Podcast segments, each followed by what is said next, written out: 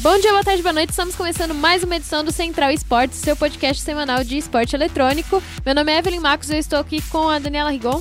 Oiê! E a gente vai passar os principais acontecimentos dessa última semana. No giro de notícias, a gente vai abrir falando do Corinthians, que conseguiu uma virada histórica e venceu o Mundial de Free Fire.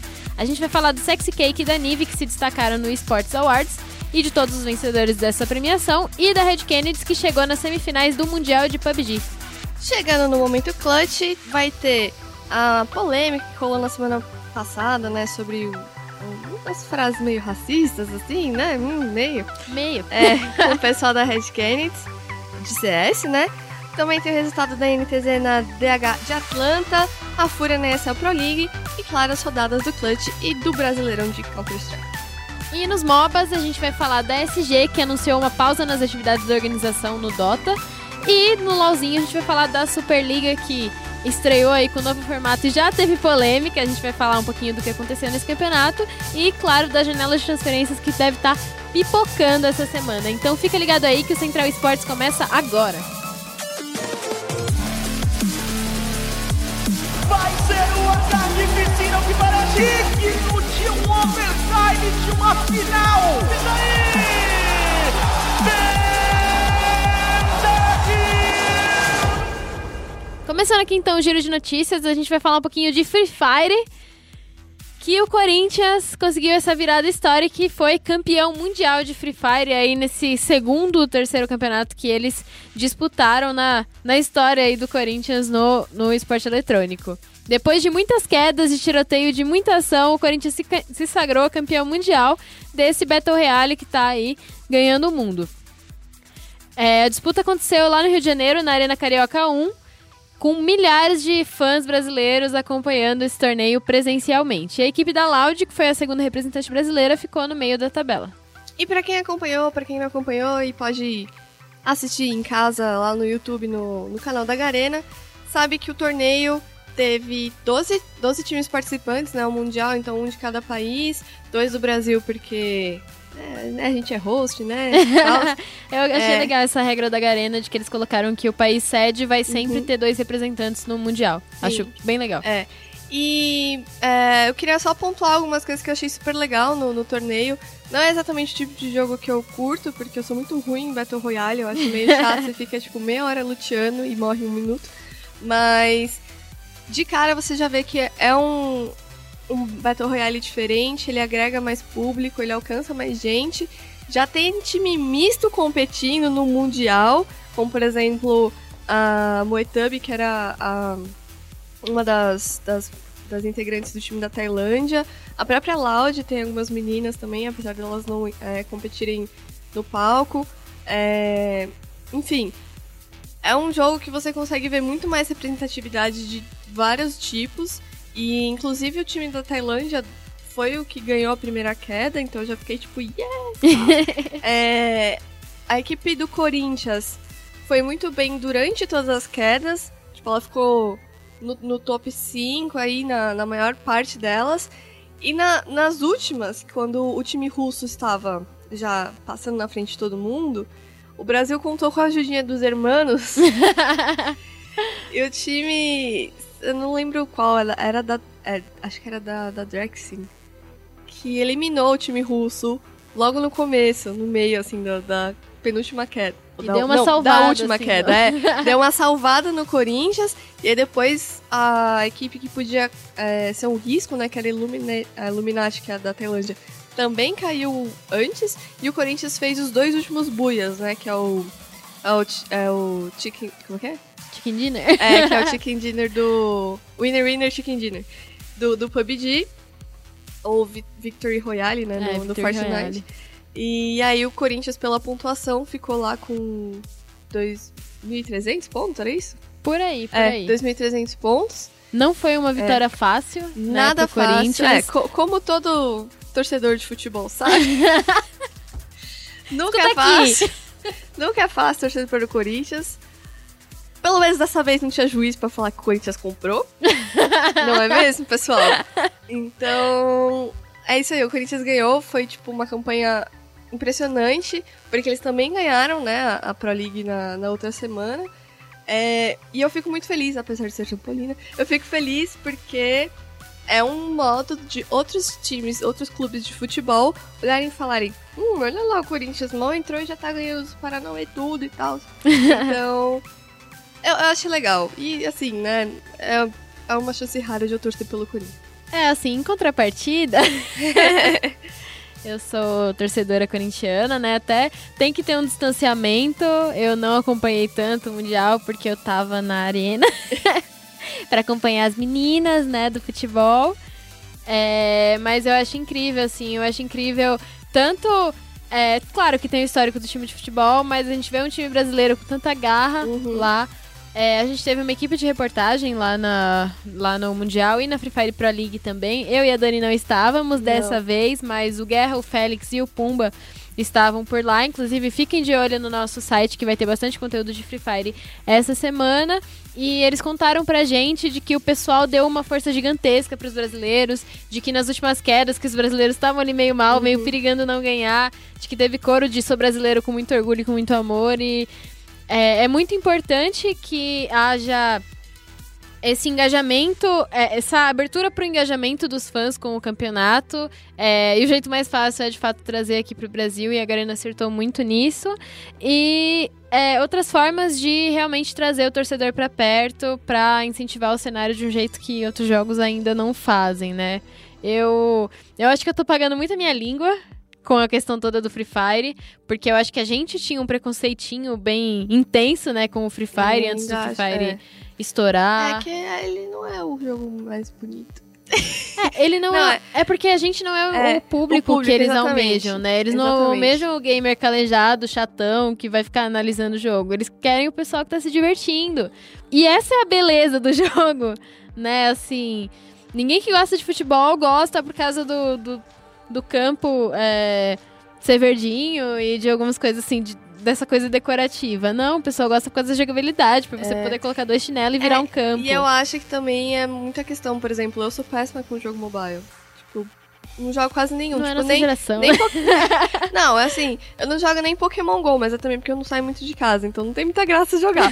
mas, então, é difícil. É, e também eu sou meio ceguinha. A Evelyn agora está usando óculos, está ceguinha também. Então não é tão fácil jogar assim na tela do celular, mas a gente chega lá, sociais pessoal. Pra vocês verem a gente. Mas assim, é, eu só fiquei triste pelo, pelo Mundial não ter sido em São Paulo, porque se tivesse sido em São Paulo, amigos. Caiu Itaquera, já era! eu até tava comentando no meu Twitter que o que eu mais espero pra entrada do Corinthians, como corintiana, né, querendo ou não, e como é, nascida e crescida na Zona Leste, é que isso traga regionalidade pra Zona Leste e pra São Paulo nos esportes, né? Porque é, o Corinthians tem a arena, é, a arena ela não pode ser só pro futebol e pro futebol masculino, né? Especificamente, a gente vê, a gente viu é, as meninas indo pra arena nesse, nesse final de semana, já tem jogos do, do circuito feminino de futebol, Tava né? cheio, bonito. Sim, sim. Foi- Ai, foi maravilhoso, gente. Foi maravilhoso.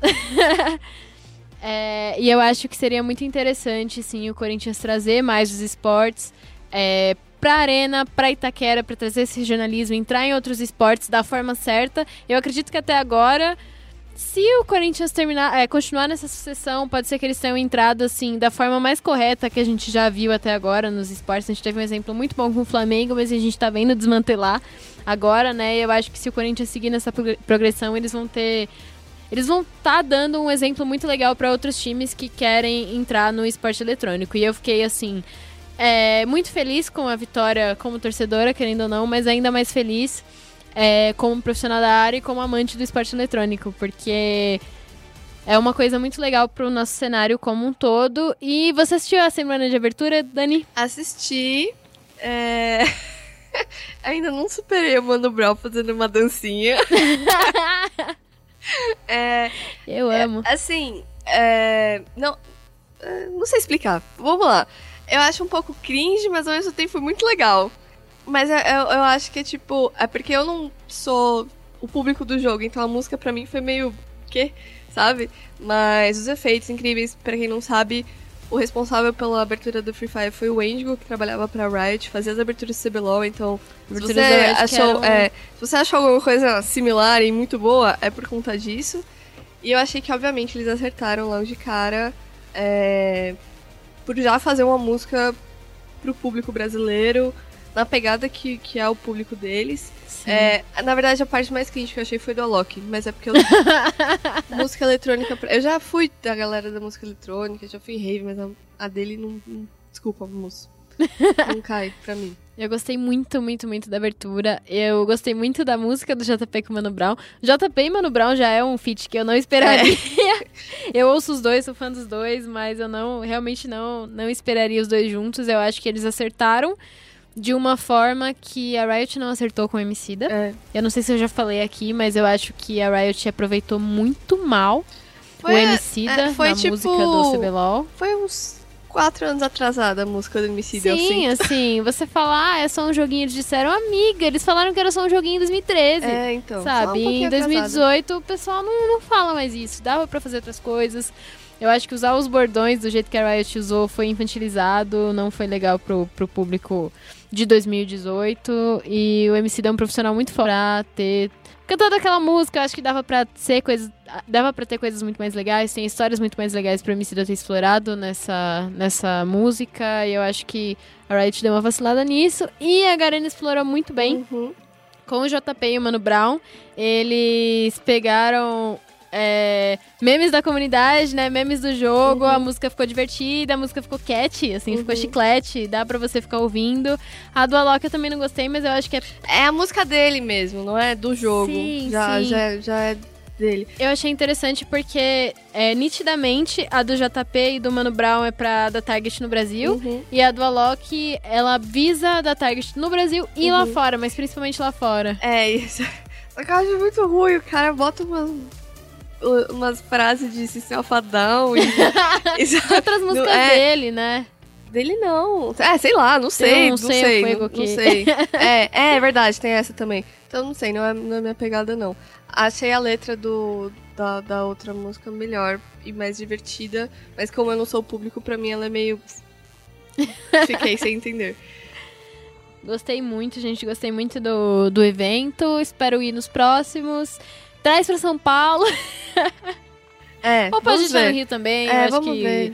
é, os fãs do Rio também merecem é, ter esses eventos lá perto. Apesar de que tá sendo tudo no Rio esse ano, né? É, Acabaram de vazar aí, que vai ter Major no, no Rio também no ano que É, vem. que a gente não sabe se é isso mesmo, mas. é. Dizem que é porque eles. O governo do Rio tá meio desesperado, do tipo, por favor, venham usar os negócios que a gente fez aqui na Olimpíadas, que tá meio que mofando. Então, acho que tá rolando um incentivo do governo nessa questão. E aí, São Paulo vai. Não sei.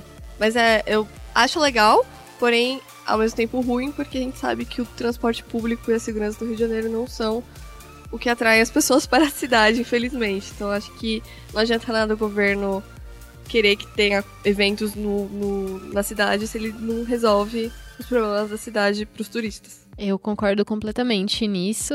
Por isso eu queria que trouxessem pra São Paulo, além de pra ficar mais fácil pra gente. Para fazer metrô, Rio de Janeiro. Mais linhas, mais estações.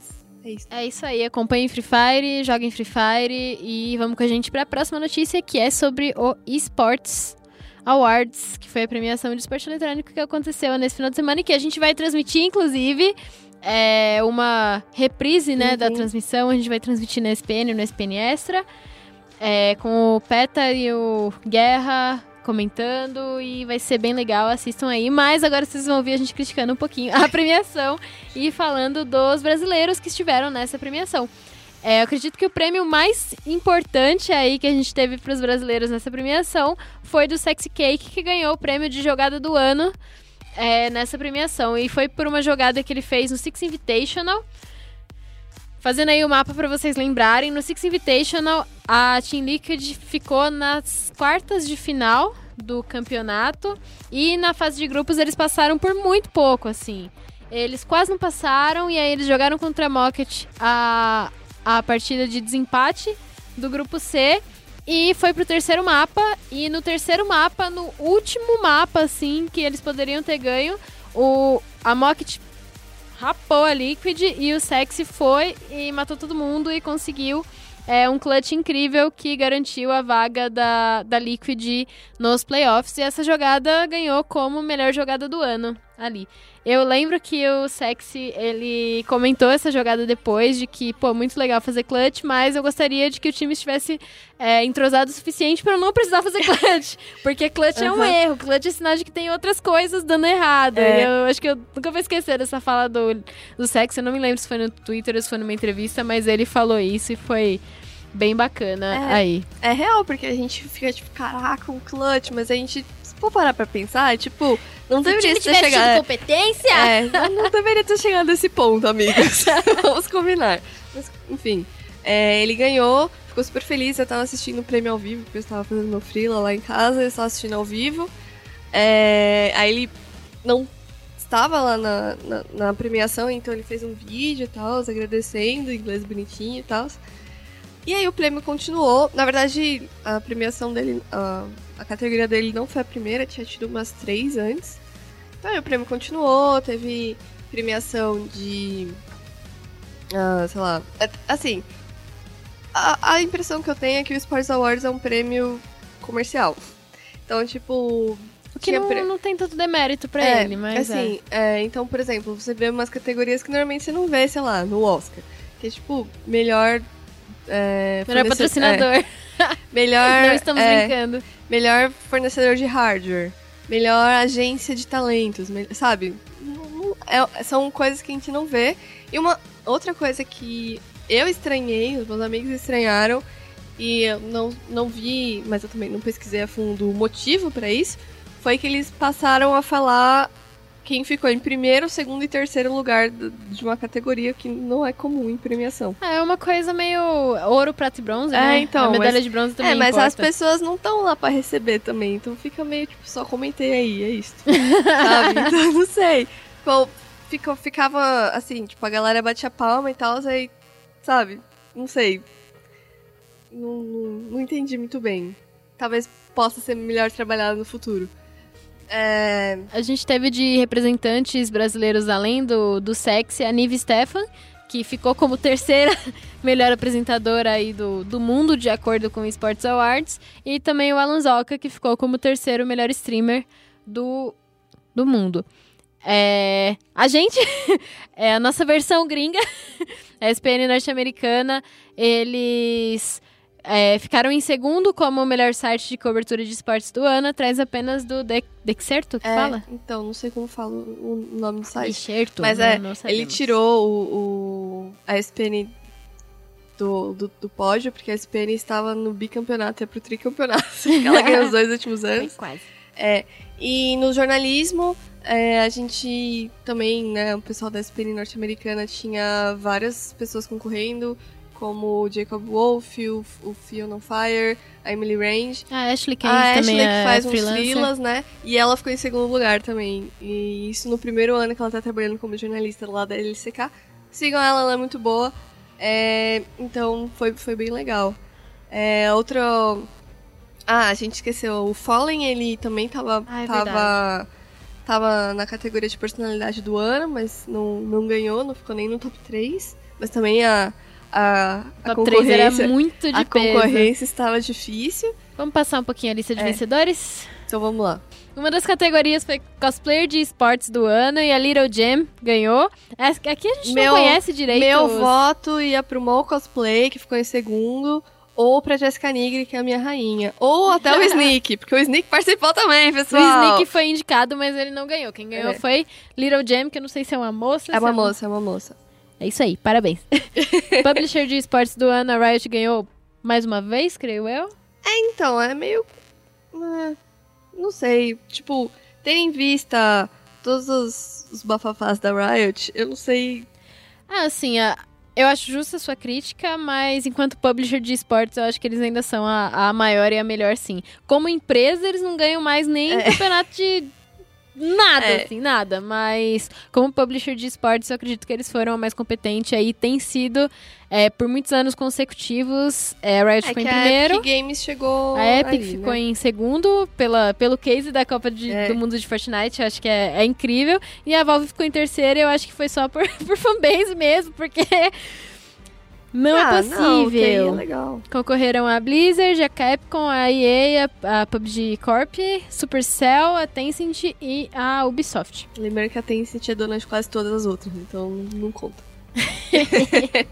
É, quem ganhou vide- videógrafo de esportes do ano foi o Logan Dodson. Quem ganhou agência de esportes do ano foi a Loaded. A gente vai passar as categorias um pouquinho menos importantes, mais, mais rápido. Jogada de esportes do ano foi o Sexy Cake. Em segundo ficou Squish no Rocket League. Em terceiro, o Caps no League of Legends. Uma jogada bem legal de Akari lá na LEC. Caster de esportes do ano foi o Henry, o Henry G, É, que venceu. quando ele subiu no palco, eu fiquei. Quem é esse cara? Aí ele falou, eu falei, ah, eu conheço a voz dele. ele tem uns braços fortes e tatuado. Ele casta qual jogo? Counter-Strike. É. Incrível. Se- Em segundo ficou o Papa Smith, que agora não vai ser mais caster, né, pra próxima temporada. E em terceiro lugar, o Courage. E quem concorreu aí foi o. Teve o Benson, o Monte Cristo, o Captain Flowers, é, o Mayhem, a Frascorin, é, o Mr. X, uma galera bem bacana. É, eu só quero deixar anotado que eu achei muito estranho a Casey ser indicada, porque ela é a entrevistadora do, do, do International. Na verdade, ela só aparece durante o International. Ela não é dos esportes, ela é jornalista, apresentadora de uma TV lá dos Estados Unidos. E ela fez o teste pra ser uma apresentadora, acho que em 2013. Então, tipo, ela aparece literalmente uma vez por ano. Não que ela seja ruim, não mereça. Uma menção rosa. Mas, tipo, tem muito mais caster de Dota pra aparecer no lugar dela, sabe? Aí eu Aham. achei meio. Ué. Enfim, é isso. É, parceiro comercial de esportes do ano, a HyperX ganhou. Teve uma escolha do júri é, de quem colabora para os esportes, então foi um tal de Ryan Thompson que ganhou. Aí teve premiados pela contribuição vi em vida, né, para os esportes, como por exemplo DJ Witch, é, o Sanders de Giovanni, que é da MLG. É, novato do ano teve tanto no console quanto no PC, então no, no console foi o um Simp que ganhou. E no PC foi o Buga, eu cantei essa no Discord dos meus amigos. e ele não ganhou só no PC como novato, desculpa, como também ganhou no PC no geral, assim, ele foi é, considerado o melhor jogador de computador do ano. É, o que eu achei um pouquinho É, questionável, empolgou, mas é. hashtag Do- empolgou.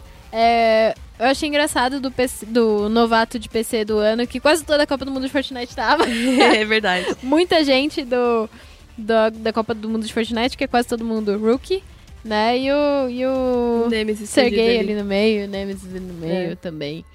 É, jornalista de esportes do ano foi o Richard Lewis. Que a gente prefere não comentar. fornecedor de hardware do ano foi a Intel. Técnico de esportes do ano foi o Zonic. Da, da Astralis. Isso. Em segundo lugar ficou o Comal. Essa categoria eu achei muito Aleatória. complicada, porque eu acho que era a categoria pro Grabs ganhar. Grabs da G2. Ele ficou concorrendo, inclusive, não chegou nem no top 3. Mas é isso aí, né? Ok. Jogo de esportes do ano, League of Legends ficou em primeiro. Em segundo lugar, Counter-Strike. Em terceiro lugar, Rainbow Six Siege. Personalidade de esportes do ano, quem ganhou foi o Nade Shot. Sim, em seguida do Courage e do, do, do, do Ninja. Também é. Essa era a categoria que, o- que o Fallen tava concorrendo, então, tipo, concorrer contra o Ninja, Dr. Lupo, Oce- Ocelote, a Shox, assim, é difícil chegar no top 3. Sim. É, site de cobertura de esportes do ano, como a gente já falou, foi o Dexerto. Em segundo lugar, o SPN Sports. Em terceiro lugar, a Liquipedia. Achei merecidíssimo.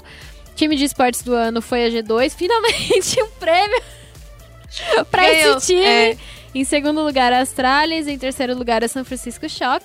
Criador de conteúdo do ano foi o Mini LED. Eu não conheço. Você conhece? Não, é, eu, eu sou muito ruim com youtuber, streamer, tudo esses negócios. de sou lá de fora, ruim. eu realmente não, não Sou conheço também. ruim, Jogador de PC do ano, em primeiro lugar foi o Buga, em segundo lugar foi o Perks. Achei bem esquisito É, isso. tipo, Mas como é por fanbase, né? Eu É. acho que, né?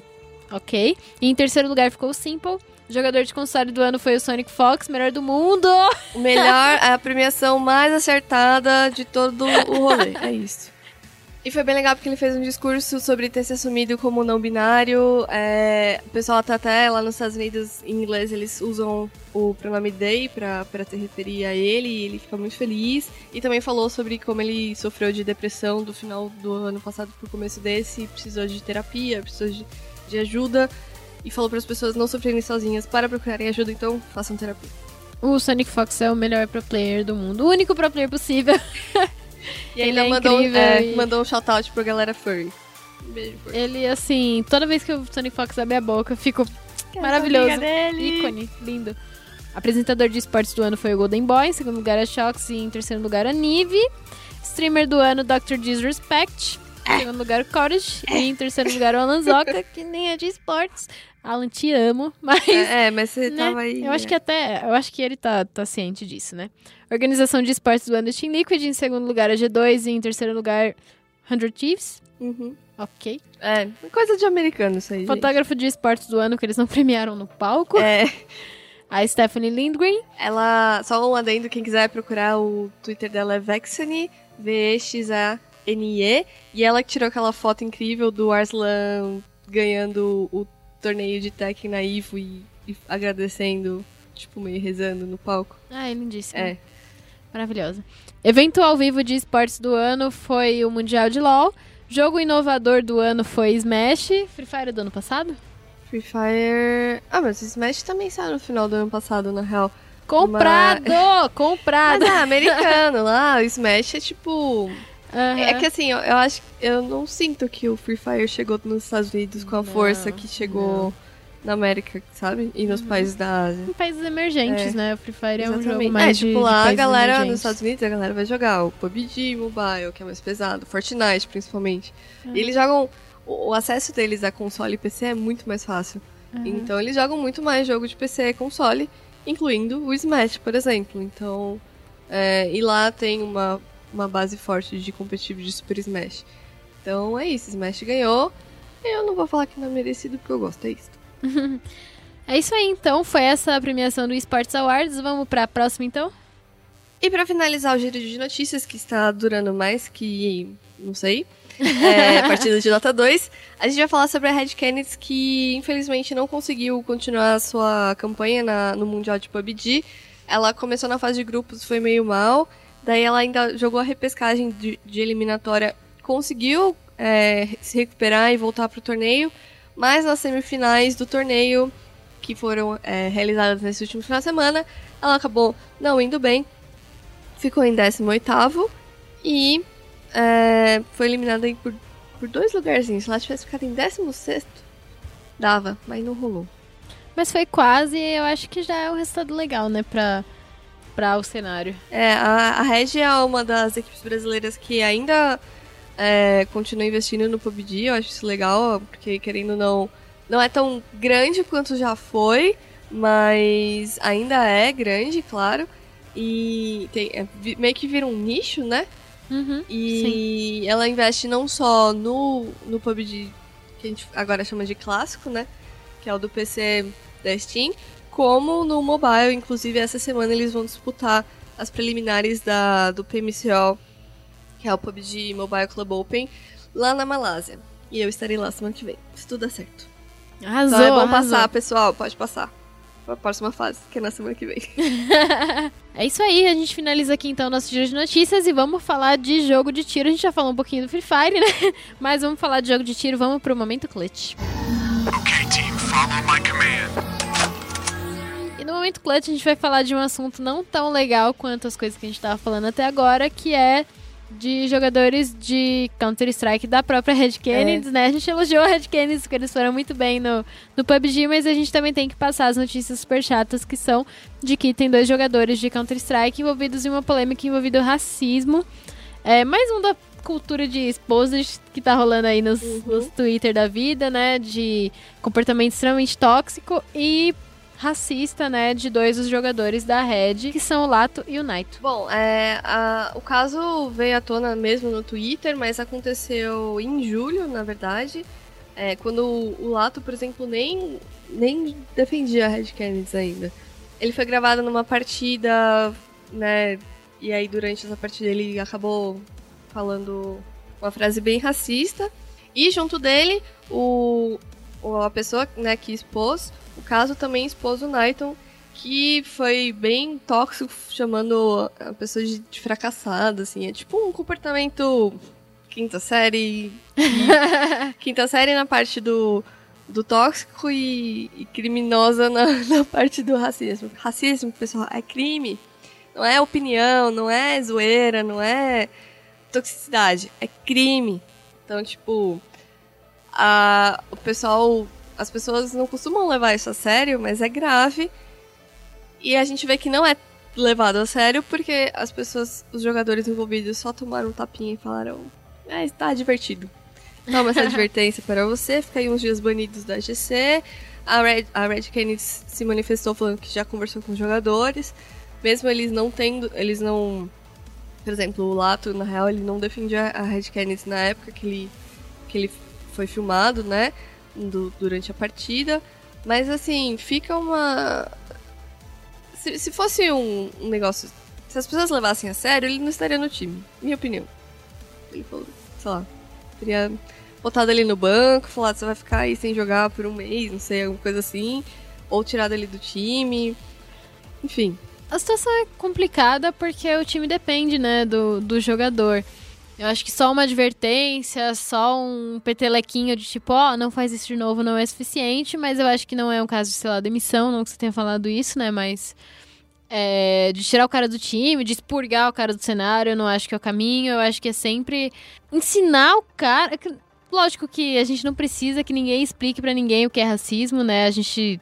é, as pessoas deveriam já saber o que é, mas assim, é, faz uma ação de conscientização, sabe? Explica pra sua torcida também que o que o cara fez foi errado e que como ele tem realmente que servir como exemplo, explica pra ele e pra sua torcida, faz ele explicar, é, doa dinheiro pra, é, pra instituições que combatem isso, sabe? Faz ações de verdade pra, É, pra atacar esse tipo de coisa. Você não Sim. precisa é, tirar a pessoa do convívio social, né? Você querer cancelar a pessoa dessa forma é preguiçoso, mas existem coisas que podem ser feitas. Eu acho que é, as ações de todas as partes envolvidas foram um pouquinho menos, né, do que deveriam ter É. sim, sido. por exemplo, o comunicado da, da, da, da organização diz que eles conversaram com a pessoa e, falou que, e falaram né, que é, não se deve fazer isso porque ele, como jogador profissional, tem que ser um exemplo pros outros. Mas ele não pode fazer isso porque isso é racismo, não é porque ele tem que ser exemplo pros outros, pessoal. Também, né? tipo, assim, óbvio que ele é um exemplo, mas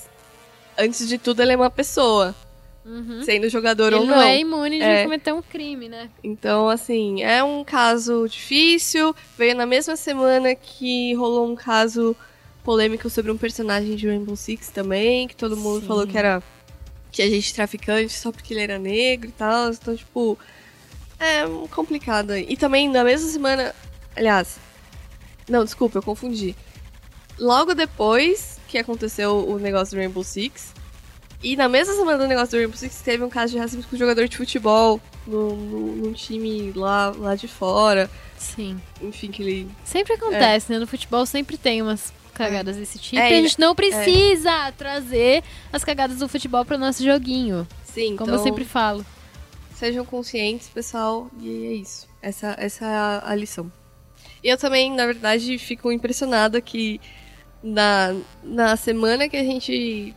Aliás, no mês que a gente tem a discussão lá do Senado sobre jogos violentos e as pessoas estarem preocupadas com jogos violentos. E a. E o pessoal do esporte eletrônico fala que não tem menor de idade competindo em jogo que não pode, tem um menor de idade competindo no jogo que não pode, que, por exemplo, o Lato tem 16 anos. CS é para 18 anos, ele não deveria estar competindo no Counter-Strike. É polêmico? Vergonha é. em vocês! É polêmico? É. Mas se você for seguir a risca e você quer que, pessoa, que, que as pessoas levem a sério o esporte eletrônico, é, é triste, mas é isso. Tipo, supostamente ele não deveria estar jogando. É, é triste. Ou vai lá e tenta diminuir a, idade, a faixa etária lá, em classificação etária do a gente CS. tem opiniões corajosas. Assim, não, não tô falando que ele não merece jogar ou que ele é ruim ou enfim. É só que não, não se pode falar que isso não acontece se acontece.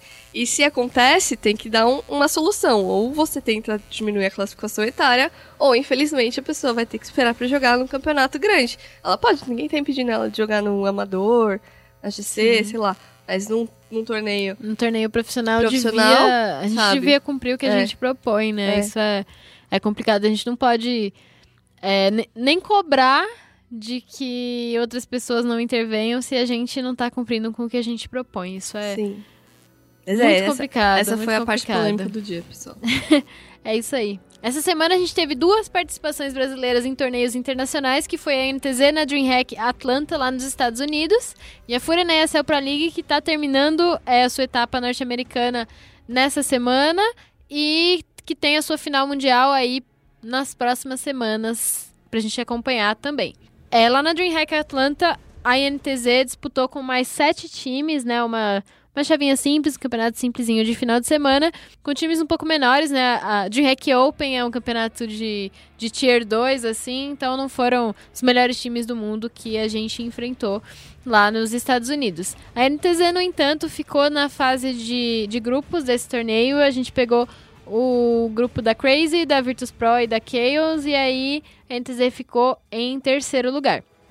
Quem venceu esse campeonato foi a Heroic, que foi um, um time que já tinha sapecado a UMBR em algum momento aí da, de 2019, que eu me lembro disso.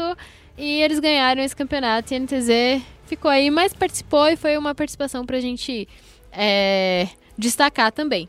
Na ESL Pro League, a Fúria fez os jogos do grupo B deles e ficou ali tá em segundo lugar ali, perigando sair e perigando passar também. A gente precisa vencer da 100 Thieves para conseguir é, prosseguir nesse campeonato. Então torçam aí, a gente tá gravando na segunda-feira, então até sair esse podcast, vocês provavelmente já vão saber é, quem se classificou nesse grupo. Então fiquem de olho lá no SPN Sports, no, no nosso site.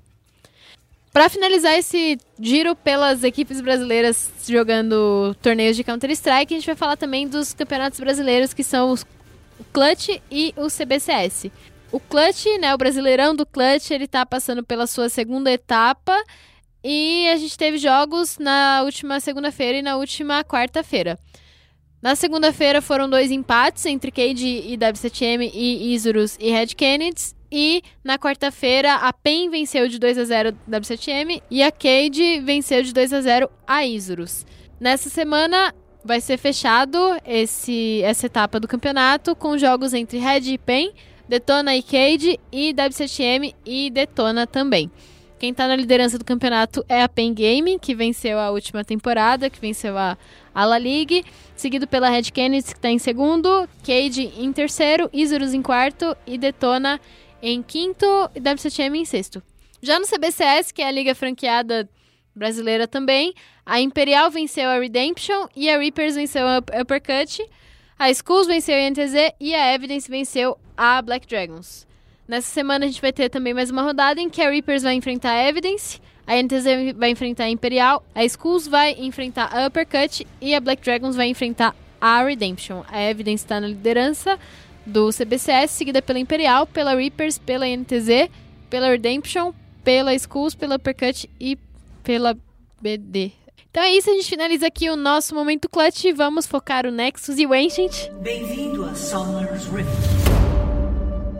E a gente começa esse Foco Nexus barra Ancient com notícias ruins para a comunidade de Data 2 do Brasil. A primeira delas é que na última semana a SG é, divulgou que está dando uma pausa por tempo indeterminado nas atividades da organização, porque eles não estão conseguindo ter é, bons times e bom retorno, enfim, funcionar direito. A notícia é triste, porque a SG é, foi uma das organizações que investiu no Dota 2 do Brasil, mesmo quando não tinha exatamente o que se investir na época que não que, que os times da América do Sul não tinham vaga garantida nos torneios da Valve. E também, por conta disso, foi a organização que teve uma primeira equipe brasileira, que levou uma primeira equipe brasileira para um Major em Kiev em 2017, e foi muito marcante porque foi quando é, a gente eliminou a, a Secret nas oitavas de final do torneio, foi tipo emocionante pra caramba. Acho que foi, pra mim, foi um, um dos picos do Dota 2 brasileiro. Só, pra mim só perde pra, pro terceiro lugar da, acho que era ainda pela PEN. Daí essa One Birmingham, que foi bonito, foi virada Foi e tal. pela PEN. É. E, enfim, muito triste. Eles também tinham times de. Já tiveram, né? Times de Rainbow Six, PUBG, é, jogadores de, de Counter-Strike. de- Desculpa, jogadores de Hearthstone.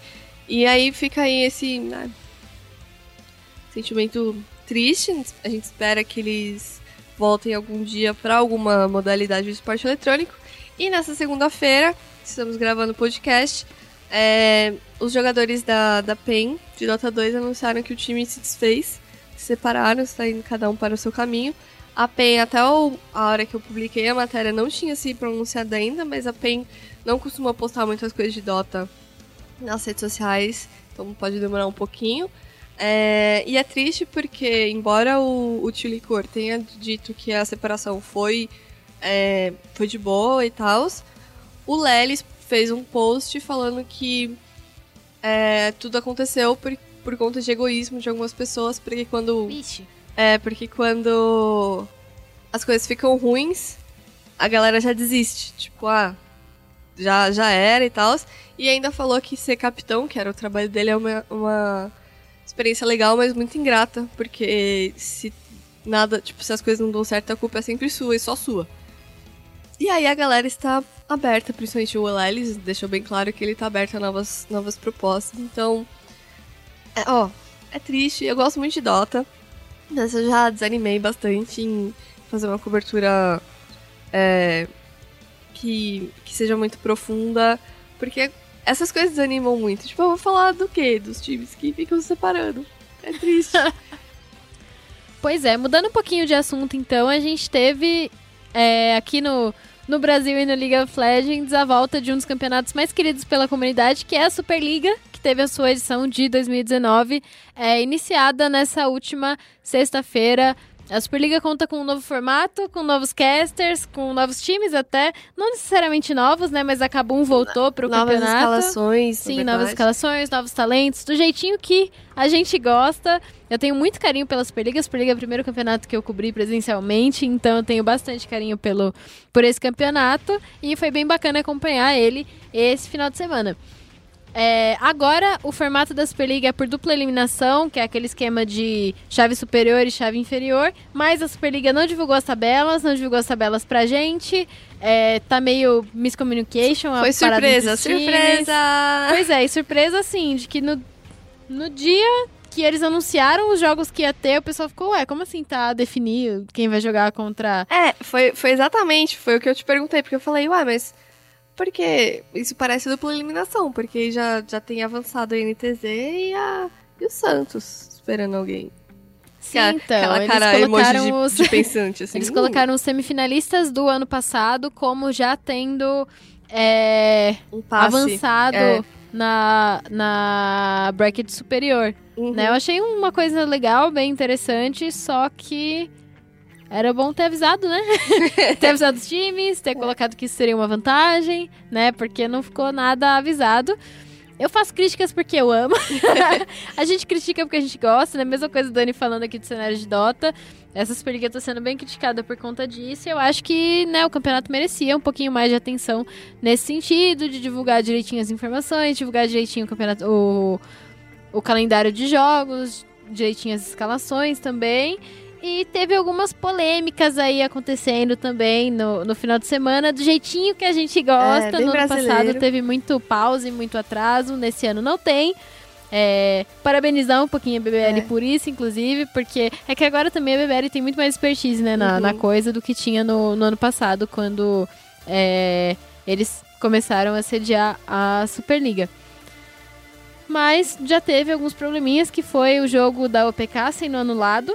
Porque, anulado assim, de última hora, entre aspas, né? Porque foi um, um WO por motivos X, assim, o que foi divulgado foi que o time não cumpriu requisitos é, necessários pela organização da, da Superliga, mas o que foi contado depois foi que é, a OPK não tinha conta no servidor de torneio da Riot e por isso a OPK não poderia participar. E assim, não era uma coisa que podia ter sido resolvida antes, sabe? Então, é, fica, ficou bem, meio, ficou meio tipo, mas a culpa é de quem? É da OPK que não foi atrás da conta? É a BBL que não supervisou essa e, e checou e se garantiu e garantiu que, que a OPK tinha conta?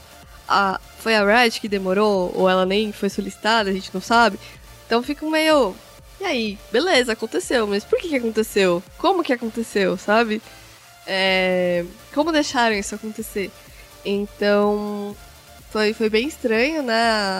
A, a, transmissão foi terminada, assim, tipo, nas pressas, assim, porque não tinha jogo pra passar. é, uma Rindo da- de desespero.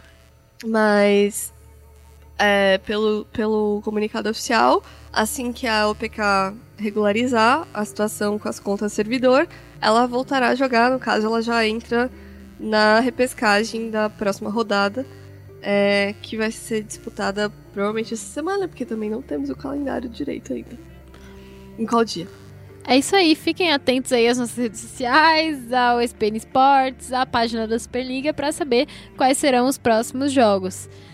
Eu queria aproveitar rapidão para parabenizar a BBL pelo time diverso e as novas caras que ela trouxe. Como a nossa querida Lê. sim. Linda, Que é a nossa amiga, que é É. convidada daqui do Central Esportes, que já veio aqui. É, nossa amiga ela. que tá indo muito bem na mesa de análise. Que vai ter entrevista com ela, inclusive, essa semana. Fiquem atentos aí no, no nosso site. Sim, e aí tem o Lupe também, foi uma escolha Arrasou. Certíssima. O Tonelo que É, tá assustando o, Tonelo pessoal, é né? muito- Porque ele é muito bom. É, pra quem não conhecia o Tonelo, eu conhecia por causa do Overwatch, né? Ele é muito bom, adoro a entonação dele e fala muito bem, tem umas piadas bem, bem pique League of Legends de narração. E ele tá mandando É. muito bem no LoL. Eu não achava que ele ia mandar tão bem no LoL É quanto ele, ele tá é- mandando. ele começou jogando no LoL, então, tipo, ele meio que foi pro Overwatch quando deu boom, assim. Uhum. É, mas, enfim. E a, Lo, a Loli também, né, que, Sim. que tá sendo de apresentadora. A apresentadora não, desculpa. Entrevistadora e apresentadora Taiga, mas aparentemente a Taiga não vai mais continuar nas próximas semanas. O que eu ouvi falar era que vai ser rotativo. Ah, tá. Mas então, isso também não foi anunciado. É, falaram que vai ter novas pessoas. Eu acredito que possa ser pelo fato da Taiga ser streamer da Penda, eles não vão deixar ela no dia que tem confronto, talvez. Porque a galera é chata e tal, mas enfim. Parabéns pra isso. Só tô achando um pouco estranho que eles ficam jogando muito um pro outro, no sentido de. Aí fala Taiga, ela manda pros casters, quando nem precisava mandar pros casters. Aí volta pra mesa de análise, aí volta pra apresentadora, aí volta pra entrevista, aí volta pro Pepo, aí tá. Se você for perceber, tá tipo um ping-pong, assim. Quando algumas vezes que foi pros casters, nem precisava ir pros casters, que eles nem estavam falando, tipo, nem ia começar o jogo, sabe? Eu tô sentindo um, um pouco esse ping-pong bizarro aí, então essa é a minha crítica construtiva pra vocês. É isso aí, a gente reclama porque a gente gosta muito da Superliga, a gente gosta muito de acompanhar, de acompanhar o campeonato e de marcar presença lá também. Finalizando aqui então o nosso Foco Nexus, vamos falar de janela de transferências. Hoje, é, especificamente, é o dia que acaba todos os contratos que têm vigência para 2019. Todo mundo que pode estar free agent ainda em 2019 tá free agent. Tá Na última- liberado. Exatamente, tudo liberado. Na última semana a gente teve as notícias de que o Joko tá oficialmente fora da penha. A gente já tinha cantado essa bola aqui, mas ele foi anunciado oficialmente. É, e que o Zoão tá na NTZ, isso eu sinceramente não esperava. E ele é, está aí na NTZ de volta, entre aspas, né? Porque ele é, morava na NTZ na época da, da NTZ Redemption e Uhum. tal, e agora ele é contratado aí do time. Ele e em te- compensação, o Cef está indo pra Redemption e o Boca Junior também tá indo pra a Redemption. É, a NTZ está aí a caminho de fazer um próprio campeonato daqui a pouco, de tanto jogador que ela tem. Pois é, campeonatos né? das equipes da NTZ.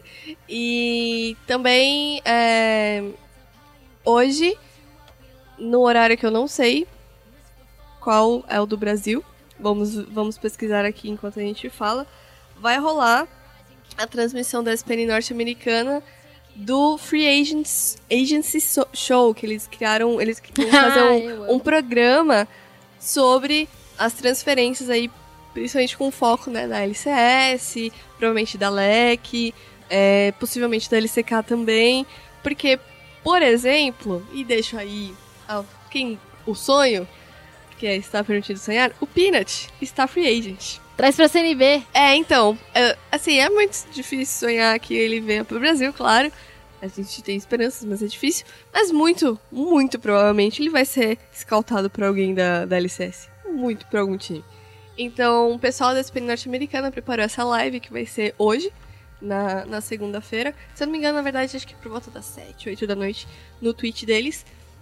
Então é legal se você manja inglês, o Jacob Wolf é o, o cara que todo mundo tem medo, assim. Tipo, o ano passado, quando começou a época de, de janela de transferência, é, ele ligou na hora pro cara da, da Liquid, pro dono da Liquid, que foi sobre a saída do.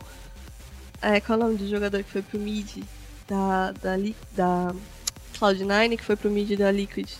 Esqueci o nome dele agora. Jensen. É, o Jensen, que foi sobre a saída do. a contratação do Jensen, no caso. Então é, hoje não é só no Brasil, isso acontece, né? Não é só no CBLOL que vai rolar essa janela de transferência. Então fiquem espertos que vai ter muita, muito, muitas propostas, muitas Essa contratações, semana é agitada. Essa semana é negociações. pegada. Lembrando que todas as contratações, às vezes, na verdade, as negociações nem são divulgadas porque a Riot tem que aprovar. Então, alguma- alguns times do exterior, inclusive, postam falando: ah, contratamos X pessoa, mas está pen- pendente a aprovação da Riot. Porque a Riot pode chegar e falar: "Shh, não, tá, tem coisa errada aí, tá proibido, é crime. Então, a gente também tem que esperar a, a posição da Riot que manda a lista oficial, né, das, das escalações lá em dezembro, se eu não me engano. É isso aí, então. Então fiquem aí com o chat aberto. E aí, galera, estamos aqui no chat aberto e hoje a gente vai falar com a voz do Buia. O Buia que destruiu o Brasil, que colocou o Corinthians na história mundial de Free Fire. E aí, Diego? Fala, Hads. Aí, assim você me emociona, Guerra. Fala, gente! Beleza, todo mundo? Tamo aqui agora. Não podia recusar o convite do Guerra, né? É, eu, eu cheguei lá no dia seguinte do campeonato, você já tava com uma cara de, poxa, tô felizão, sorriso rasgando o rosto. E. E sim, já que você é meu brother, eu Hum. tenho que te chamar, porque É fácil, né? é fácil. Não É- tem que falar com ninguém de porra, tá afim de ir lá, vamos! Não, vem, vamos lá, chega aí. Sim. E aí, Hades, como você foi cair nesse mundo? Saiu do Dota, passou pro Counter-Strike. Você chegou a fazer também Fortnite, né? Não, Fortnite não, mas já fiz, já fiz pub, já fiz. Eu já fiz. Ah, eu confundo sempre. Eu acho que tirando Fortnite, é, LOL e Rainbow Six, eu já fiz tudo. Então, essa voz aí, agra agraciando nossos ouvidos em todos os esportes. Daqui a pouco a gente vai fazer uma. Um- fazer umas Olimpíadas dos esportes, daí a gente coloca você para narrar tudo. Tamo aí? Tamo aí? Tamo aí. De caiaque a rugby. Tamo aí. Exato, exato. Hades, vamos falar então aí desse, desse último. dessas últimas duas semanas, né? Que aconteceram aí a, a Pro League de, de Free Fire. Aconteceu também aí um, o Mundial do, do- da categoria, que eu chamo agora os É, jogos de Free Fire World Series. World Series, né? E dessa vez a gente viu uma coisa que foi meio que assustadora, porque até então nenhum jogo mobile no Brasil tinha conseguido encher um estádio. E isso foi a primeira vez, né? E você tava lá. Como foi essa mudança de sair dos esportes de computador para ir para os esportes mobile? Cara, eu, eu não vi muita diferença, pra falar a verdade. Pra mim, é, é, é o próprio lema da casa, inclusive. E esporte é, é esporte, de certa maneira. Então não vejo nem muita diferença de- do esporte convencional, digamos assim, para o esporte. E o de computador pro mobile, menos ainda, pra mim. Então eu não senti essa diferença. É, eu, eu vi um cenário muito grande, um, muito bem é, é, é, pré-estabelecido já. Eu vi um público apaixonado pelo jogo e pela comunidade, pelos atletas. Então não tem nada de diferente do futebol, por exemplo. É, porque o Free Fire de repente apareceu, né? É, do nada. Eu, falo, eu vivo falando aqui que a gente não prestava muita atenção no Free Fire, porque por mais que fosse o jogo mais baixado, por mais que fosse é, uma das, um jogos muito populares aqui no Brasil, ele estava na Animo TV e a Animo TV tem aquele problema de aferição de resultados, de, de, de, de audiência, porque parece que não é audiência, na verdade, são interações que estão rolando no- na stream. Então, assim, é uma coisa muito louca. É, mas de repente, quando foi pro YouTube, lá em maio, Foi em maio, não, foi em junho. é, na, na, Pro League, na Season 2 da Pro League. Foi lá e de repente 800 mil pessoas assistindo. Então deu um susto ali. O meu, o meu primeiro contato com o Free Fire foi ano passado. Ano passado, acho que foi ano passado. É, que foi, eu, eu fui cobrir o. Tu vai conhecer? O KOV da, Sim. da BGS, da Brasil Game Show. Ele me ligou e falou assim: Cara, preciso da tua ajuda. É, ele ia ter uma presencial de, de Free Fire na, na, na BGS ano passado. E o, o- eu não lembro, acho que era quem fez foi o Guizão e o Otávio Neto. Agora eu não lembro quem era. Mas eles não poderiam fazer. Então, um me falou: Cara, tem como você vir me ajudar? Eu tava em São Paulo aqui e fui pro Rio pra ajudar o Calvão, que é amigo, a gente trabalhou junto muito tempo. Aí cheguei, comecei a fazer o Free Fire, nunca tinha visto o jogo, não conhecia o jogo no passado. E num belo momento ele falou: Cara, tem 20 mil pessoas na live. Eu, o quê? Como assim 20 mil pessoas na live? Pra internet, ano passado era muita coisa. Né? Aí eu tive esse primeiro contato, não, não tive a oportunidade de trabalhar de novo com Free Fire. E aí esse ano na Season 1 da Pro League que apareceu. Vamos fazer a Pro League e a gente precisa de alguém. Você faz? Falei, faço, quero. Aí, aí foi só amor, né? Eu comecei a estudar o jogo, a conhecer um pouco mais. A, a comunidade de guerra me abraçou de uma maneira, com uma força que, que nossa, foi incrível. Foi incrível. Mas é porque você traz carisma, né, o Hades? Sendo bem honesto assim e verdadeiro com você. Porque não é só a voz, mas você, quando você estuda, você estuda de verdade, você chega lá e abraça. E você já traz os seus bordões, você cria um bordão novo pra cada jogo que você começa a transmitir. O Buia, eu sei que todo mundo aparece ali, mas do jeito que você faz, só você faz. Mas pior que ninguém falava, né? Na Season 1 da Pro League, eu só falava, ah, ganhou e tal. Na 2, eu tô vendo aquele buia. Aí eu comecei a gritar, o buia. O, e isso foi, foi, foi. Compraram, aceitaram a ideia, trouxe essa emoção. E às vezes os jargões é, é, colocavam na hora. Tipo, um jargão que todo mundo fala muito meu é o excepcional. Que não sei porquê, pra Que é uma palavra excepcional. é, né? O, o- tem, tem um também que eu, fui na, eu não lembro em qual season que foi isso, eu tava narrando, um jogador colocou, tava marcando o pixel, ele colocou assim, é, é para pegar a informação a cabecinha pro lado e voltou, tomou um tiro na cabeça. E eu subi, boto o rostinho no sol, bebê. E pegou o rostinho no sol também. Eu falei, nossa, vocês são incríveis. Pô, é, é- é- é essa coisa que é legal, né, da gente ver, porque o a comunidade é uma comunidade que eu sinto que é um que precisa de mais carinho, de mais atenção. E é por isso que os, os jogadores profissionais, os influencers, eles são tão bem recebidos, né? E eles sempre estão lá, estão sempre com uma galera. Mas esse ano, principalmente nesse World Series aí, que foi, foi o segundo campeonato mundial da categoria, mas o primeiro nesse nível de competição, né? Teve em abril, que foi em Bangkok, eu fui, é, é, fui eu, Felp Bida, na época, a gente foi lá cobrir, foi entre a Season 1 e a Season 2. Foi um evento muito grande, mas não foi um evento só de Free Fire, né? E, e não foi tão grande e tão bem produzido. Não- JP, Mano Brown e Alok no show. Caraca. E um show de luz e, e o Alok saindo do cubo. Eu queria jogar, me pular da plataforma. Não, foi, foi. Eu nunca fiz um evento tão grande, tão magnífico quanto esse. Só pra vocês ficarem sabendo, pessoal, a Pro League foi o primeiro torneio dessa magnitude que de encher um estádio. Porque antes disso a gente tava fazendo em estúdio, né? A final da, da Season 2 foi lá na Quanta, perto do estúdio, do estúdio da Riot. Teve público, mas não Teve público, mas é um público bem pequeno, mas aí eu acho que eles já perceberam pela quantidade de pessoas que estavam assistindo a live. E antes disso, eu, é, foi em estúdio, mas sem público, né? E daí então é, a gente vai vendo como esse jogo foi crescendo de forma assustadora. E mais legal de tudo é que o jogo é incrivelmente bacana. É um jogo que eu acho que de todos. Você já narrou PUBG, né? Você mesmo disse aí. O problema do PUBG, na minha opinião, é que demora muito, sabe? Então, assim, Ok. a gente viu agora uma final da, do Free Fire e dura no máximo 5 horas, né? Então, assim, pra televisão isso é incrível, você tá ligado disso, né? Sim, sim. Porque quando a gente viu uma final do PUBG era tipo 6, 7 horas, né? Então, assim, era muito longo. né? O ma- é, é, a duração da queda também, o mapa ele é maior, então você tem menos contato com. com- o, o- Free Fire, os mapas são grandes, mas não tão grandes. Então, em qualquer lugar que você caia, seja de, de Sentosa a, a Chip, vai ter luta, vai ter troca de tiro. Então, é, é o tempo todo o salseiro comendo. Então, é. Ah, gostei dessa. É, É, um mais salseiro. uma, mais É. uma, né? Ô, é, ô, ô Hades, me diz aí, a gente foi aí é, campeão mundial, mas antes disso a gente teve a, a Pro League. Eu queria que você me falasse aí desses times, dos 12 times que participaram aí.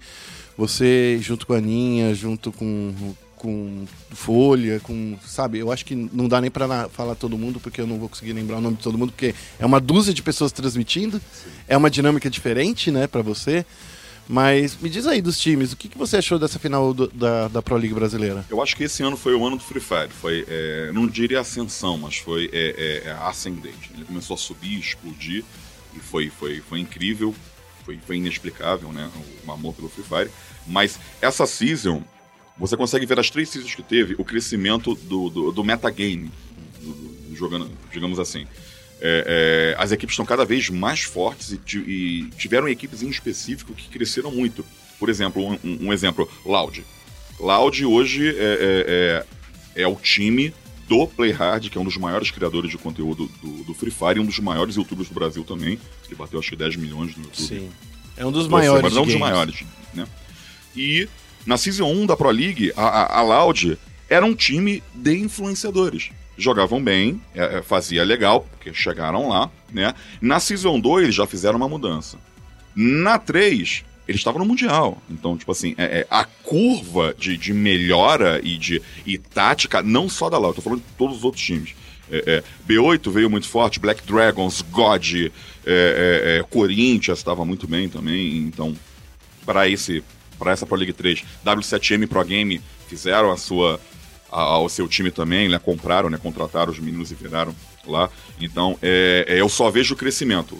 To- todas as equipes cresceram demais. O nível de jogo de Free Fire não, não é só mais aquela coisa de, de Free Fire de rua. Ah, eu boto a cara ali e subo capa. Não, um tático muito forte. É que eu fico brincando que Free Fire é o esporte do povo. Porque funciona em qualquer celular. Sim. É, é que, comparando com o futebol, por exemplo, você coloca o chinelo no chão, na rua da sua casa, você fez um golzinho, né? Um par de chinelinho. O Free Fire, é, eu acho que ele tem essa pegada, porque ele funciona em qualquer celular. É democrático. Eu não vi ainda um celular que não rola, que não roda o, o Free Fire. E é genial isso. Eu acho genial isso. Em qualquer lugar, você não precisa nem de Wi-Fi pra baixar o Free Fire. É? Você tá no aeroporto. Poxa, vou jogar um Free Fire. Você baixa e joga. É, é porque ele pode é, é, baixar pequenos pedacinhos, né? Então, assim, você pode. Você não precisa de- realmente de Sim. Wi-Fi. Você- Então, ah, vai jogar naquele mapa, joga aquele mapa tal. Enquanto vai jogando aquele mapa, vai baixando os dados de outros. É, é legal isso. É, eu acho que é um. É uma forma da gente falar que o, o Free Fire ele é um, o jogo mais democrático que tem hoje em dia. Porque você não precisa de um computador caro, não precisa de um celular caro. Da mesma, o jogo roda igual num iPhone ou no J1, né? Então, assim, é. Ou no Xiaomi Mi 1, né? Sim, Enfim, sim. é, é- essa é uma das partes legais. E o mais legal disso é que ele tem. Quantos mapas hoje em dia? São quatro Dois- mapas? Dois mapas. Tem Bermuda e Purgatório. Bermuda e Pur- Purgatório. Tem, tem outros modos de jogo, que é o Contra Squad, que, se- que é, é tipo o Counter-Strike mesmo. Tem compra e rounds e tudo mais. Mas de Battle Royale, Bermuda e Purgatório. Você acha que esses outros modos têm uma chance de ganhar uma, um destaquezinho em uma partida, fazer um show match, alguma coisa assim? Sim, o Contra Squad teve na Tailândia também, Ah. no mesmo lugar lá. Teve o Mundial, onde era, era Streamers Showdown. E o Brasil foi campeão também. Ah, Com o próprio Level Up tava lá, o Bita, o Idzão, Babi, é, é, tava- a galera tava lá, o Pifon tava lá também. Então, é, trouxemos o título pra cá, mas era foi o Mundial dos Streamers em comemoração a esse evento, contra Squad. Mas em Battle Royale são só esses mapas. Se vai vir outros. aí é futuro. hum, é, não sei. Aí é futuro, porque o PUBG tem, acho que uns três mapas também, quatro mapas e o que é mais legal é a gente ver o mapa padrão, né? A gente chega lá é o, é o mapa padrão. Mas é isso que você tá me dizendo, é, é essa coisa do mapa pequeno, de sempre, sempre ter confrontos. Tem um pouquinho também de Overwatch, que, que os personagens têm alguns poderes, alguns personagens que têm poderes. O Alok, por exemplo, ele cura e dá velocidade. É, então, assim, eu tô aprendendo muito ainda, ainda estou estudando o jogo, então eu não, não, não digo que eu sou especialista, porque eu gostei tanto da vibe do público. Eu acho que é um. É uma coisa muito diferente do que aconteceu, que eu presenciei até hoje no esporte. o que eu vejo, o que eu vejo do público, é fácil trabalhar com o público do Free Fire. Por que, que é fácil? Porque eles amam aquilo. Então, é, é, eu no evento, tanto na Pro League quanto no Mundial, é, tinham 4 mil pessoas assistindo, a gente lotou um estádio. E é fácil lidar com o público, porque você não precisa fazer muita coisa, Guerra. É um público tão apaixonado, eles querem tanto, eles estão tão felizes de estar ali. Você pega o microfone e sa- e fala: Salve Brasil! É um grito ensurdecedor. É todo mundo. Eu fiz no, no Mundial, porque tem esse jargão do buia. Né? E eu comecei brincando, eu tava com folha do meu lado, eu falei, queria passar energias, dar boas-vindas a todos os nossos amigos estrangeiros aqui com um buia com vocês. Aí eu falei brincando, pô, tem um cara que é muito famoso.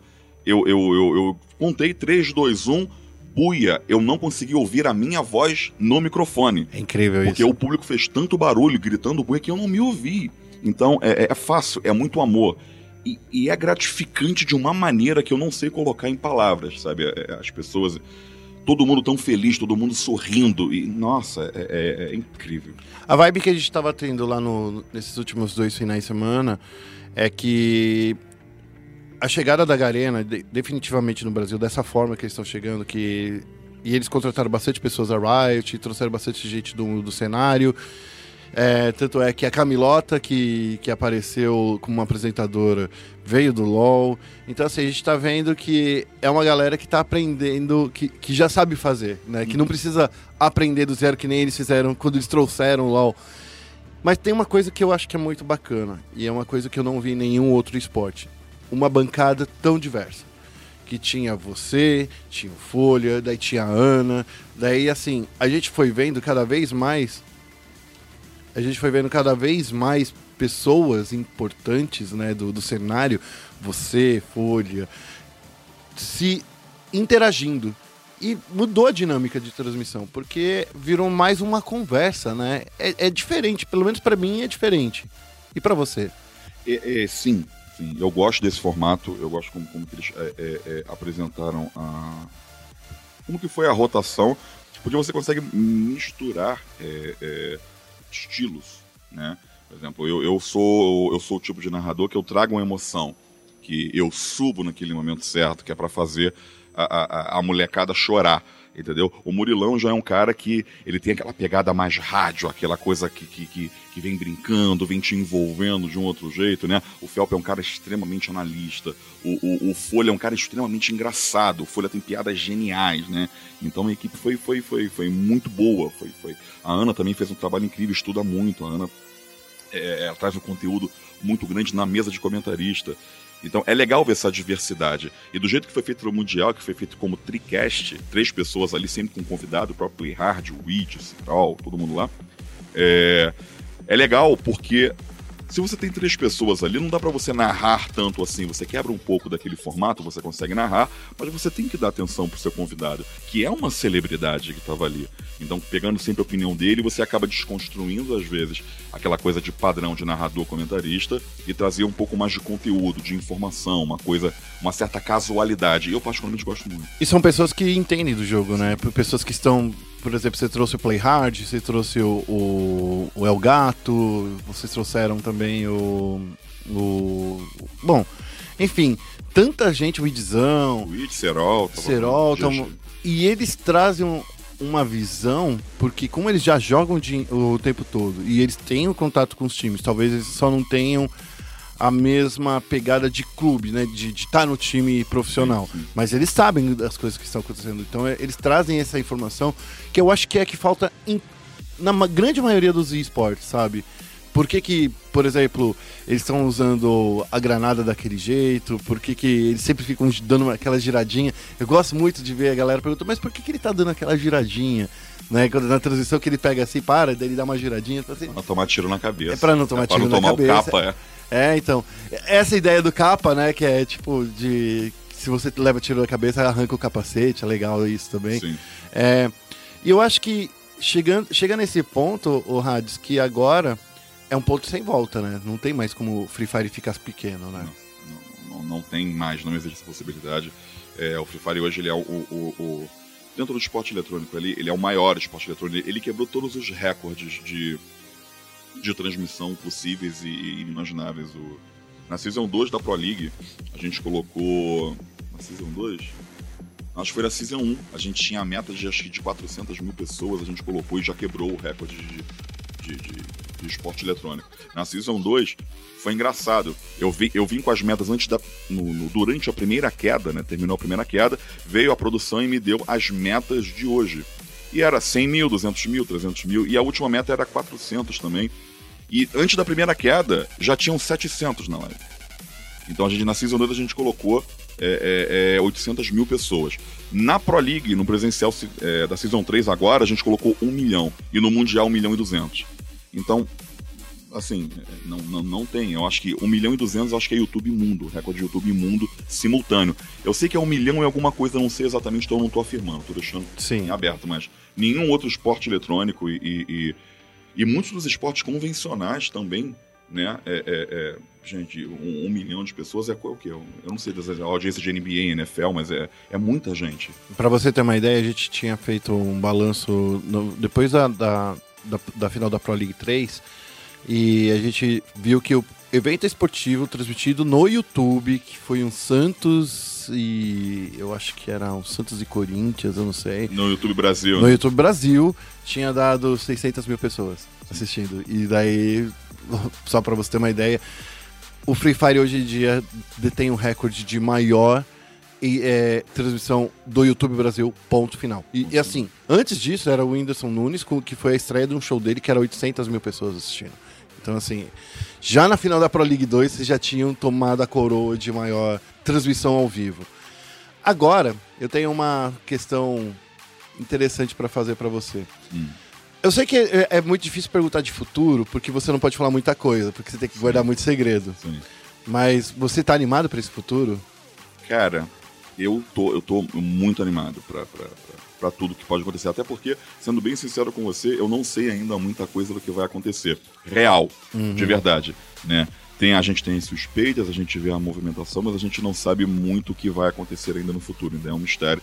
Até porque tem, tem três dias que acabou o Mundial. Então, o- a equipe ainda tá dormindo, ainda tá descansando da, da, da coisa. Eu que Foi sou maníaco por né? trabalho. É, eu que sou maníaco pro trabalho, já tô aqui de novo, já tô fazendo live, tô fazendo tudo já.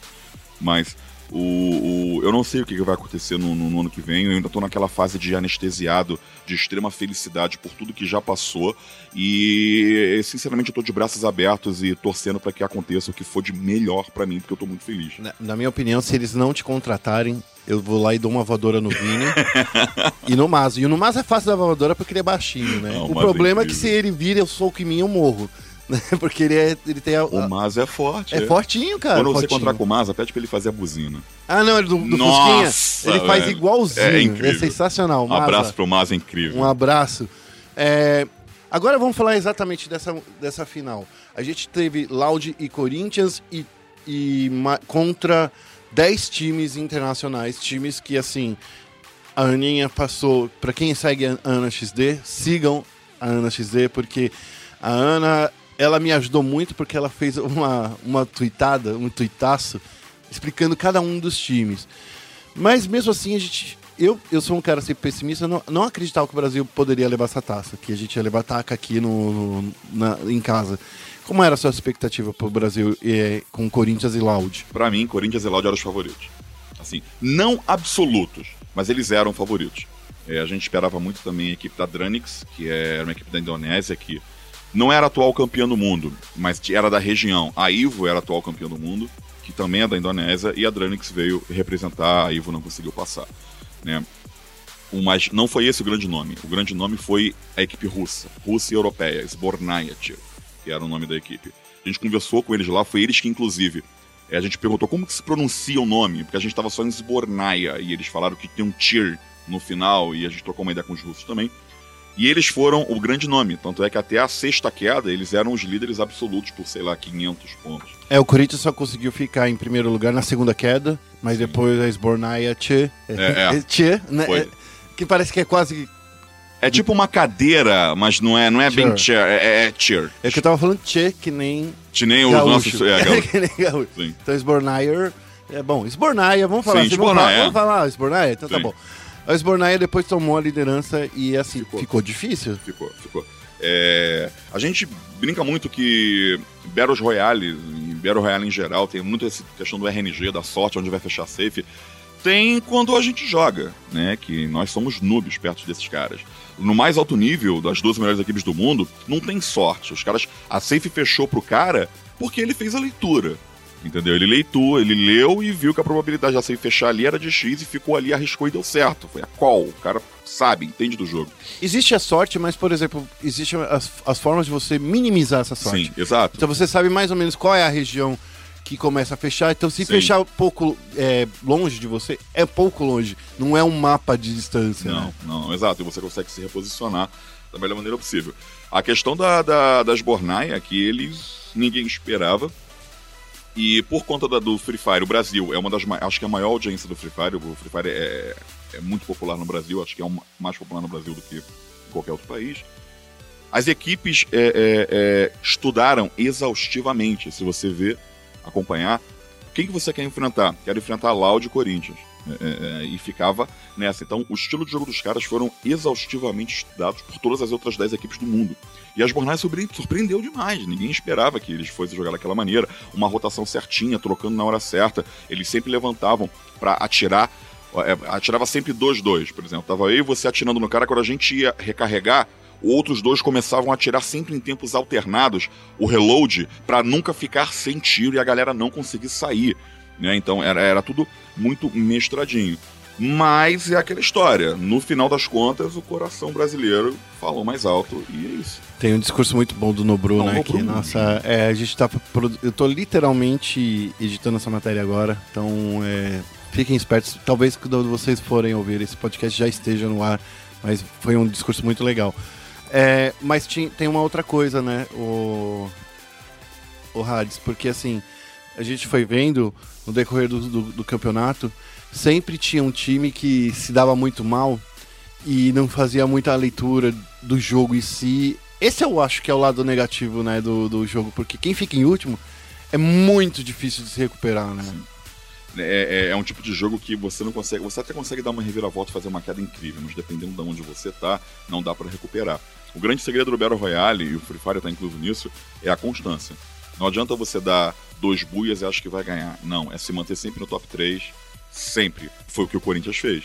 Né? O Corinthians ele deu dois, dois buias finais e mas se manteve sempre ali. Segundo, teve duas vezes em segundo lugar, ficou em quarto, terceiro. Então a, a constância do Corinthians foi muito boa. E sempre consegui, é, capitalizando muito na- nos abates, né? Sim. Porque tem essa coisa também, né? Que, que os abates valem poucos pontos, eu acho que são é, 20, quantos? 20. 20 pontos, O né? Buia vale 300 e cada bate 20 pontos. Então, assim, a gente viu o Fixa, o Nobru, o Level Up. O Level Up foi, eu acho que, assim, na minha opinião, da última partida, ele foi o herói.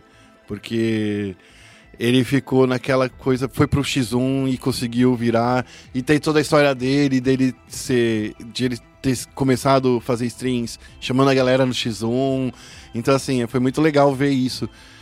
E enquanto isso, a gente viu também o pessoal pegando em cima do pé da Loud, né? Não queria deixar os meninos é, saírem. Parece que era até uma perseguição. Quem matasse a- os jogadores da Loud, ele ganhava 100 pontos em vez de 20, né? É, é, é loud, é o peso da, da, da, da- da equipe. Né? É uma equipe gigantesca, uma organização, acho que é a maior fanbase que tem hoje no Free Fire é a Loud. Tem, tem grande. A fanbase do Corinthians é incrível, porque Nobru é um criador de conteúdo violento, Leve é um criador de conteúdo gigantesco.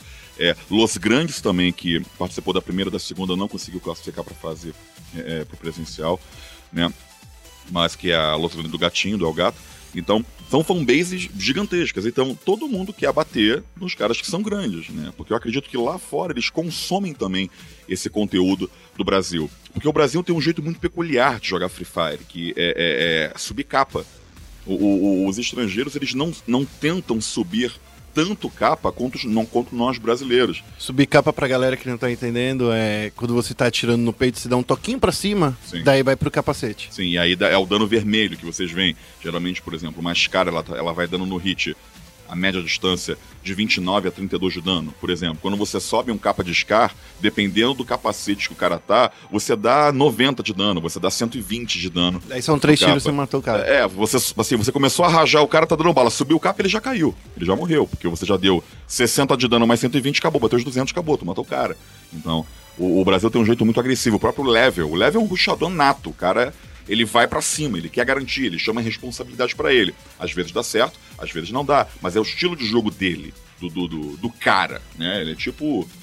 Ele, ele, ele é tipo um bicho, joga- é tipo o Edmundo jogando, é tipo Sei, isso. sei. O cara é um animal, ele joga muito, ele joga demais, né? O Fixa já é o cara mais é, é, é, capitãozão, o cara que fica mais atrás, fica só magoando a galera pra vir um level que é muito agressivo. Magoando, adoro esses, Entendeu? essas, essas suas, suas palavras.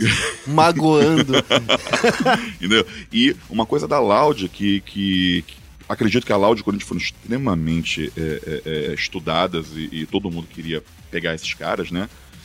E uma coisa que me chamou muito a atenção foi no final do evento. Quando a gente saiu do evento, eu fui conversar com, com o Vini. O Vini, Vini é uma pessoa, toda a equipe da Loud são, são incríveis. Charim, Bratok, Vini.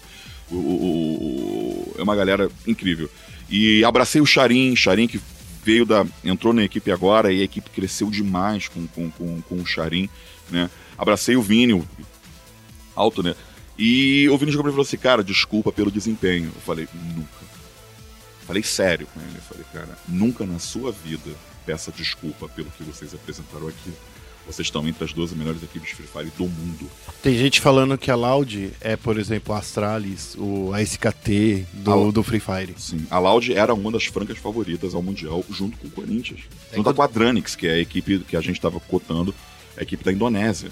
É, né? Então, assim, nunca peça desculpa. Vocês fizeram mágica, vocês foram incríveis aqui. E, e tem essa, né? Por exemplo, você é sempre estudado, né? Quando você é tão grande, você tem uma Sim. fanbase tão grande, você vira muito vidraça. Claro. E na hora que você vira vidraça, a galera vai saber, ó, onde a Loud costuma cair. Então, assim, você não, se você tá jogando dessa forma, você não consegue mudar o seu estilo, porque, assim, você treinou diversas e diversas vezes fazer aquele drop. Você sabe o que, que tem no, no- em cada um do- dos pontos do mapa, né? Você sabe que no pique vai ter alguma coisa, vai ter os capacetes 2, 3, você sabe. Entendeu? Então, assim, por mais que seja aleatório os, os drops, mas de tanto você jogar, você sabe que quais são os lugares que vai ter o drop mais alto. Então a galera corre tudo pra lá.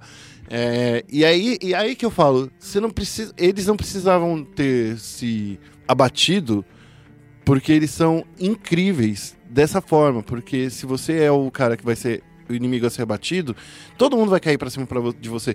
Da mesma forma que foi a Esbornaia. Eu acho que nas últimas duas quedas, todo mundo queria destruir os caras da Esbornaia e eles não conseguiram performar tão bem nas duas últimas quedas no Mundial.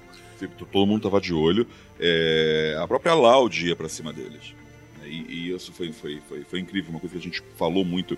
É, durante a Pro League, a gente era- éramos todos brasileiros, né?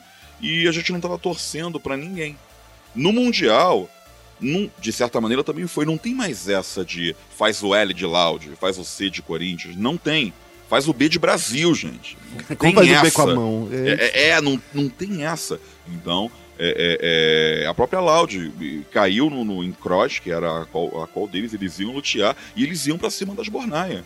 Pra, pra derrubar os caras mais cedo. E acabou que acho que a própria Dranix derrubou metade do squad, depois a Samurai, que é a equipe latina, terminou o serviço, e o próprio Caster é, é, é latino que tava conversando com a gente falou aí o nosso presente pra vocês. Olha aí, ó. ó. Né, brincando, a galera da Samurai terminou e eles caíram na 11 primeira posição, se não me falha a memória, e foi dando tudo certo. E, e- e a história que o Mundial contou foi, foi incrível. Foi tudo perfeito, dois buias no final. Né? O, o Nobru falando aquilo no final. Gente, eu só queria subir e abraçar o Nobru, cara. Foi indescritível. É, eu queria fazer agora uma, uma pergunta para você na sua, na, na sua visão. O que, que precisa ser feito para a gente eleger o melhor jogador? Porque assim, a gente está no início ainda do competitivo, né? A gente fala muito da, daquela época do Forrest, quando ele apareceu, que era um dos caras mais incríveis, Olof, né, do, do, no, no Counter-Strike. Ele se tornou um dos melhores do mundo. Hoje em dia a gente tem o Simple, tivemos o Coldzera, Fallen também. É, mas no Free Fire, como são sempre 48 times, jo- 48 pe- pessoas jogando, é difícil você eleger o melhor jogador do mundo, né? Sim, eu não sei exatamente qual foi a, a metodologia que foi, que foi assumida, né?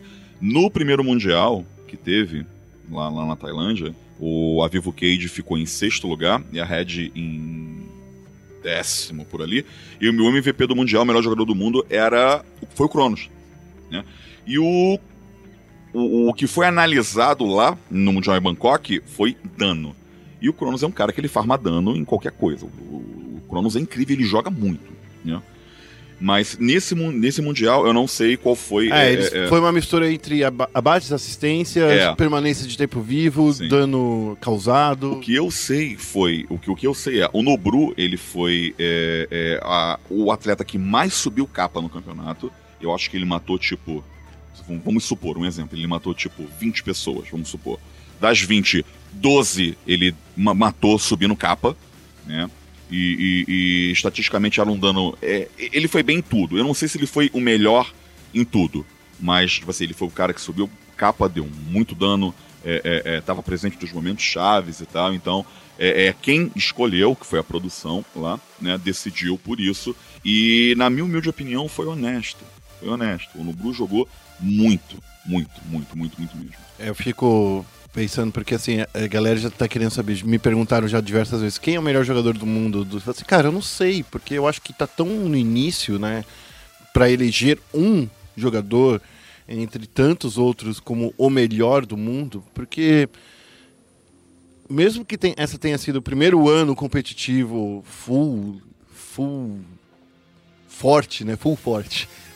É, é, eu, eu entendo o que você está falando. É, é, geralmente, as decisões no CS elas não são baseadas em um torneio. Até porque É. não existe um grande mundial, existe os majors, né? Sim. Então você pega o desempenho, tipo Coldzera, É. né? Ele foi o desempenho dele baseado em um ano. Em um ano inteiro. Na, na gente lá é baseado no Mundial. É. Então pode ser que um jogador seja. Que eu não estou falando que é o caso dos nossos meninos brasileiros, mas pode ser que um jogador, sei lá, da Rússia, ele não jogou nada o ano inteiro, chegou no Mundial, é, é, é, baixou o santo subidor de capa e ele destruiu e ele foi eleito o melhor do mundo. Mas ali foi o MVP daquele campeonato. Eu, Ok. eu, eu, comparo, eu comparo dessa forma, mas é que o que estão me perguntando é qual o melhor jogador overall. Em qualquer. Eu não sei, eu acho que é muito cedo ainda pra gente determinar isso. É, é, é, muitos consideram o Leve um dos melhores jogadores mobile do Brasil, né? Tem, tem, tem muita gente que não compete ainda, por exemplo, tem um youtuber chamado Black, que é, ele nem mostra o rosto, né? Não sei dizer porque que ele não compete, mas ele é um monstro. Você vê os vídeos dele, é, tipo, é surreal o que aquele cara faz jogando. Então, concordo com você, acho que tá cedo, né? Até porque a gente precisa de mais estatísticas. Ano que vem, com, com outros torneios aparecendo e uma coisa mais em, em formatos diferentes, talvez, a gente consiga ter mais dados e mais estatísticas para fazer uma eleição melhor. Mas hoje ainda é do evento. né? E Então, pelo evento, então, é o Nobru. Nobro. É, aí, é, é, corintiano. Aí, inclusive, se você está ouvindo esse programa agora, meu caro ouvinte, nessa quarta-feira a gente vai ter aí uma grande participação aí dos jogadores do Corinthians no Sport Center. Então fica de olho que o Nobru vai estar lá e o Pires também. Então, assim, vai ser animal. Assistam às 8h30 da manhã nessa quarta-feira. A versão do Pires também, né? Você viu, eu já tô fazendo, já fiz até um, uma puxadinha aqui, um merchanzinho aqui. É... Hades, eu queria que você me falasse agora, já que a gente falou bastante de, de Free Fire, eu queria que você me falasse de uma coisa sobre, no final das contas, o que, que ficou de lição aí depois desses dois finais de semana malucos pra você? O que, que você aprendeu e que você vai levar pra você? Nossa, é difícil pra caramba essa Eu sou um cara mas- que faz é- perguntas é- é- filosóficas. Nossa senhora. É, pra quem. Eu, eu- eu tô começando a ser mais conhecido agora por causa do Free Fire. Né? Eu tenho. Juntando comunicação, esporte convencional, que eu já trabalhei com isso, e o esporte eletrônico com games, eu tenho 10 anos de comunicação nas costas. E eu sempre fiz um bom trabalho legal, as pessoas sempre me elogiavam, pô, cara, você tem uma voz boa, você sabe se comunicar, você passa uma emoção legal. E... Mas eu nunca fui conhecido pelas minhas escolhas, né, e os jogos que eu fazia. E tem uma, um- uma tirinha que me marcou, que eu acho que é a, a, a, a grande mensagem que resumiu quando eu vi eu me emocionei, que é até o próprio Nobru. Começou a rolar depois do Mundial, depois de tudo que eu vivi, a superação, a produção, a alegria, é, é, é, você ficar noite sem dormir, assim, dormindo 4 horas, 5 horas antes do dia do Mundial que você está estudando, é, é, lendo rundown e fazendo todo aquele sacrifício, né? Por amor. E eu acho que a grande mensagem dessa tirinha que me emocionou é que é uma foto do Nobru e dizia assim: é, o Nobru, há um ano atrás, ele jogava Free Fire no celular do pai. Porque ele não tinha um celular. E hoje ele é o melhor jogador de Free Fire do mundo. E você tá com medo de sonhar por quê, parceiro? Essa era a mensagem. Caraca. E essa. E me emocionou quando eu vi isso, porque de certa maneira eu vi aquilo. Né? Eu me vi naquela posição. Tipo, pô, hoje eu tô aqui narrando Free Fire, no maior evento de esporte eletrônico. Eu acho que nem de esporte eletrônico, eu acho que um dos maiores eventos esportivos que o mundo já viu. Ponto. E, e, É. assim, eu tô colocando na lista. Não tô comparando o que foi melhor, se é, é, é, é NFL, não, não tô pegando essas coisas, né? Mas é Super Bowl, que também é um evento gigantesco e lindo e maravilhoso, né? Mas foi um dos maiores eventos esportivos, ponto, que eu já vi. E pra mim foi um privilégio estar ali. Sabe, tipo, em janeiro, é, é, janeiro desse ano, eu tava vindo, eu, eu sou carioca, né? Morava no Rio. Em janeiro desse ano eu tava com a minha mala. Até difícil um pouco falar disso, né? Eu tava, eu, eu tava com a minha mala e meu computador embaixo do braço e me mudei pra São Paulo, sem nada, pra morar na casa de, de, de um amigo meu, o, o- o Guilherme, que me abriu as portas. Obrigado, um abraço pra ele, inclusive. E hoje eu, eu- a maior transmissão de esporte que todo mundo já viu tá com a minha cara. Então eu me vi nisso. Sei lá, é, é- é até um pouco difícil falar, tipo, só não deixa de sonhar, só vai fundo, você agarra as oportunidades com unhas e dentes e vai, e vai com tudo, dá o teu melhor, entendeu? Hades agora com essa voz falando, né, fazendo esse depoimento, deixando a gente com o pelinho do braço arrepiado. Hades, é, você pensaria em voltar pra fazer qualquer outro jogo ou você quer ficar só no Free Fire? Eu, eu amo Free Fire, eu gosto muito do Free Fire. É, eu acho que é difícil a gente dizer o que, que o, o, o futuro aguarda pra gente, né? É, eu hoje tô, eu tô muito feliz e muito satisfeito no Free Fire. É, é um jogo que não é só um jogo bom, não é só um jogo divertido, né? Eu acho que além da empresa entregar um produto bom, não é só isso. A comunidade tem que ser boa. E é uma comunidade apaixonada, é uma comunidade que, que, que ama aquilo, te abraça e te recebe. E, e não tá tão preocupada assim em te julgar, mas sim em te abraçar, porque eles gostam de você, não pelo teu posto, mas pelo que você é. Entendeu? Nos meus erros, a comunidade, quando eu falei besteira em transmissão, tipo capa 4, ninguém me crucificou. Eu virei meme. A galera ria e brincava e me apoiava. Então, é, eu nunca vi um outro cenário esportivo dentro do esporte eletrônico tão bom assim, com pessoas tão apaixonadas. Então eu tô muito feliz aonde eu tô hoje. O que o futuro vai me reservar daqui a 10 anos, eu procuro nem pensar nisso, pra falar a verdade. Eu prefiro, tipo assim, ser o máximo feliz possível agora no Free Fire e que continue os jazz e as quedas e os capas subindo e vamos que vamos. Pra você, qual é o melhor mapa do, do Free Fire dos dois? Bermuda. Eu prefiro Bermuda. Por quê? É um mapa menor, é um mapa de mais contato. O Purgatório ele é, ele é um mapa maior e é um contato mais média distância, né? É, é com muito aberto, é- não tem muito, tantas estruturas assim. Por o mapa ser maior, várias vezes a safe acaba fechando em lugares completamente abertos. Então você depende muito de gel, de, de, de, de loot, e não necessariamente a equipe que mais matou vai se dar bem no final, por causa de recurso.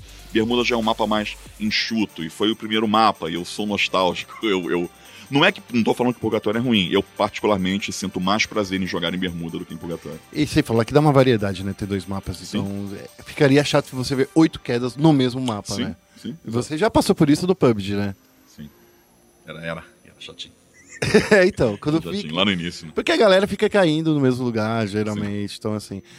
Pra finalizar, o Hades, eu queria que você me falasse aí se você acredita que o Free Fire vai se tornar o, o esporte do Brasil no ano que vem.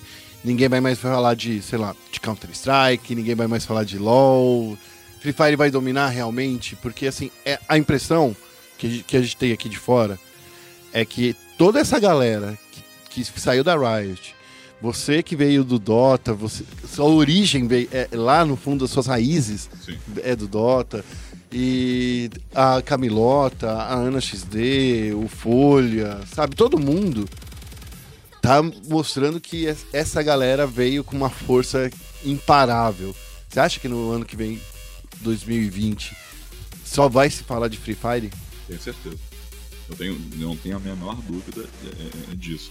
Eu acho que enquanto, enquanto tiver pessoas apaixonadas e gente querendo jogar, vai ser isso. E, e o Free Fire já mostrou que precisamente 1 milhão 200 alguma coisa no Mundial. então, sim, eu acho que o Free Fire ele, ele ainda não bateu no teto. Eu acredito nisso. Ele ainda tá crescendo e ainda dá pra crescer mais. Então, hoje foi um ano de ascensão absurdo, onde eles subiram tudo, e eu acho que ano que vem eles continuam.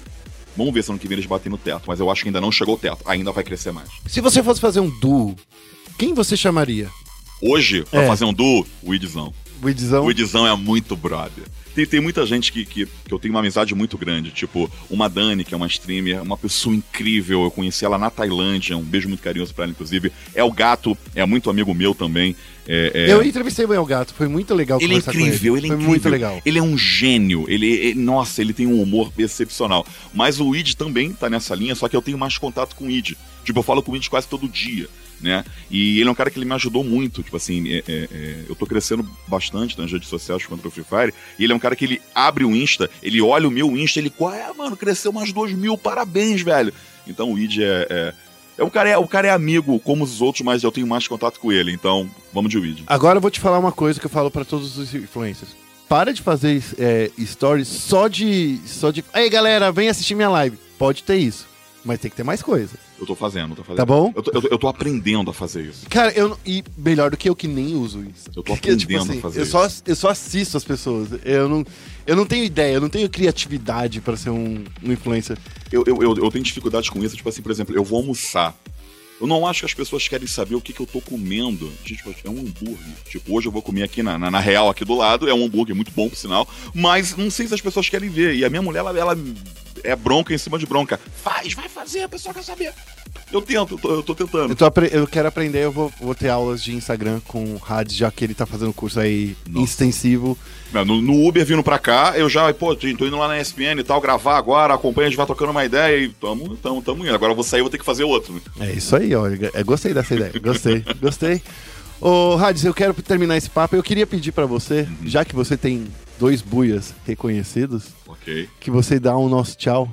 Falando o seu, o seu maior jargão. O jargão que conquistou o coração da galera. Buia. Mas você Exatamente. quer do jeito, tipo, um buia normal falado ou tu quer o buia do Mundial? Eu quero o buia do Mundial. Então, beleza. É pra fechar a tampa? Exatamente. Então, gente, foi um prazer muito grande estar aqui. Guerra, obrigado pelo convite. Já tô narrando de novo.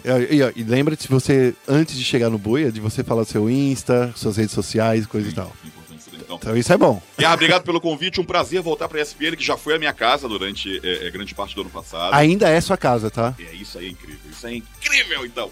Bacana, eu tô, tô muito feliz de estar aqui de volta. Pra galera que quiser acompanhar e saber o que, que eu tô aprontando, é Diego Hades, H-A-D-S, em todas as redes sociais. Né? YouTube, meu canal tá lá, no Insta, Twitter, Diego Hades. Beleza, gente? Foi um prazer muito grande. A gente se encontra por aí. Buia!